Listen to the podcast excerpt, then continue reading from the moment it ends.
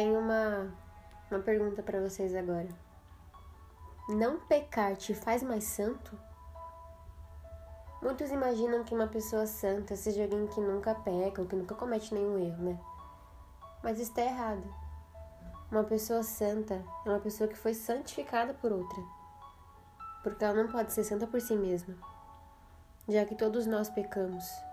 E é Jesus que nos santifica, perdoando os nossos pecados, nos deixando limpos. A palavra santidade, ela tem o sentido de ser separado para alguma coisa. Então, quando a gente é limpo, a gente também é separado para ele, com algum objetivo. E qual seria esse objetivo? Amá-lo de todo o coração. Quando desejamos estar mais próximos de Deus, estamos desejando ser mais santos, ou seja, mais parecidos com Ele. Aí você se pergunta agora, né? Tá, mas e eu, jovem? O que isso significa na prática para mim?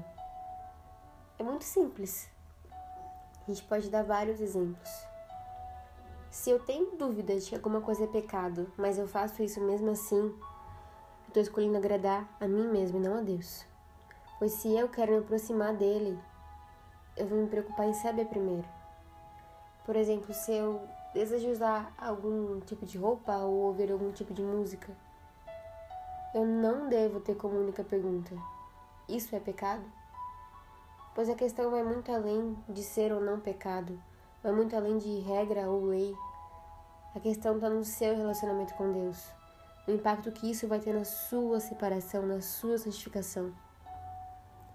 Então, se eu quero me santificar, eu pergunto: Isso pode me afastar de Deus? Isso pode me tornar menos parecido com Ele? Afinal, existem coisas que, mesmo não sendo pecado, mudam o nosso comportamento, nossa forma de agir, de pensar, de falar, a ponto de fazer você pecar no futuro sem nem perceber.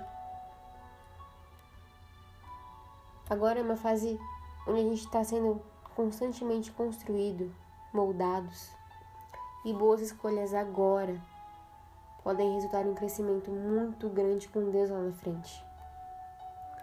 Outro exemplo é uma coisa que faz parte do nosso dia a dia, rede social.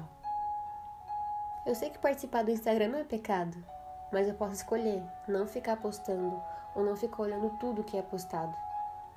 Para usar esse tempo estudando a palavra, orando ou buscando a Deus de outras formas que me aproximem dele e me tornem mais parecida com ele. Mesmo sabendo que ter uma conta no Instagram não é pecado, se para você isso te leva a pecar ou te leva a ter menos tempo com Deus, essa situação deve ser repensada.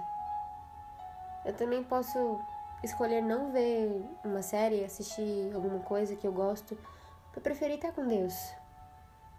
Se santificar não é sinônimo de não pecar, mas sim de se separar de todas as coisas para estar mais na presença dele. São as pequenas escolhas que fazemos todos os dias que demonstram o quanto amamos a Deus. E você?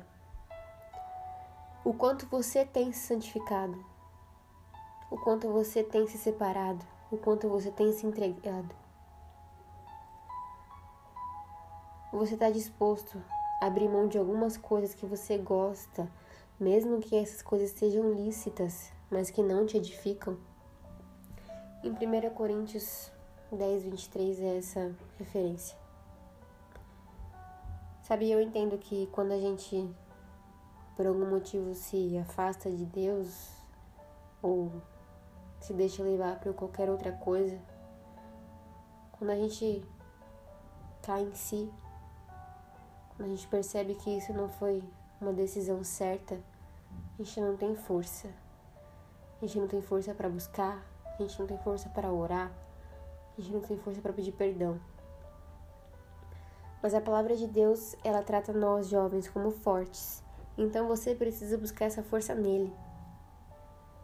1 João, capítulo 2, versículo 14 e 15 diz o seguinte: Jovens, eu vos escrevi porque sois fortes, e a palavra de Deus permanece em vós, e tendes vencido o maligno. Não ameis o mundo, nem as coisas do mundo, nem as coisas que há no mundo. Se alguém amar o mundo, o amor do Pai não está nele. E como eu demonstro esse amor para Deus? É simples, do mesmo jeito que você demonstra amor por outra pessoa, por outro alguém. Quando você quer fazer essa pessoa se sentir amada, quer demonstrar amor para essa pessoa, você coloca essa pessoa no topo, né? Você escolhe ela no meio de todo mundo. Você prefere estar com ela. Você se separa para ela, você se prepara. Você deixa de fazer tudo para estar com essa pessoa, para escolher essa pessoa, para demonstrar, para se fazer fazer essa pessoa se sentir especial, importante. Faz isso com Deus também. Isso significa amar a Deus sobre todas as coisas. Isso é se separar para Ele ser santo, ser como Ele é.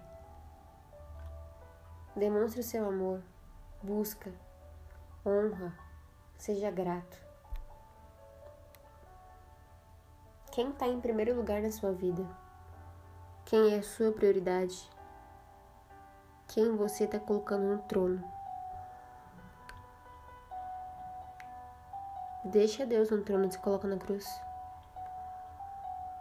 Se entregue a Ele, assim como um dia Ele se entregou por mim, por você. Repense as suas atitudes, os seus atos e coloque Ele em primeiro lugar sempre.